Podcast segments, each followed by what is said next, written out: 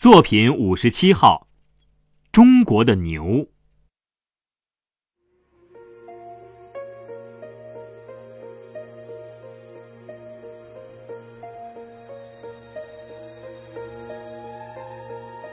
对于中国的牛，我有着一种特别尊敬的感情。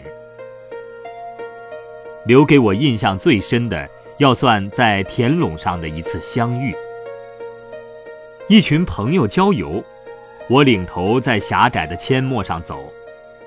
怎料迎面来了几头耕牛，狭道容不下人和牛，终有一方要让路。他们还没有走近。我们已经预计斗不过畜生，恐怕难免踩到田地泥水里，弄得鞋袜又泥又湿了。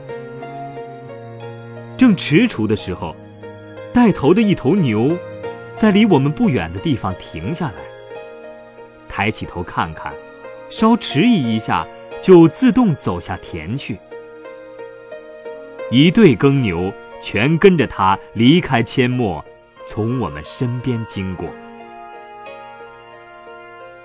我们都呆了，回过头来看着深褐色的牛队在路的尽头消失，忽然觉得自己受了很大的恩惠。中国的牛，永远沉默地为人做着沉重的工作，在大地上，在晨光或烈日下，它拖着沉重的犁。低头一步又一步，拖出了身后一列又一列松土，好让人们下种。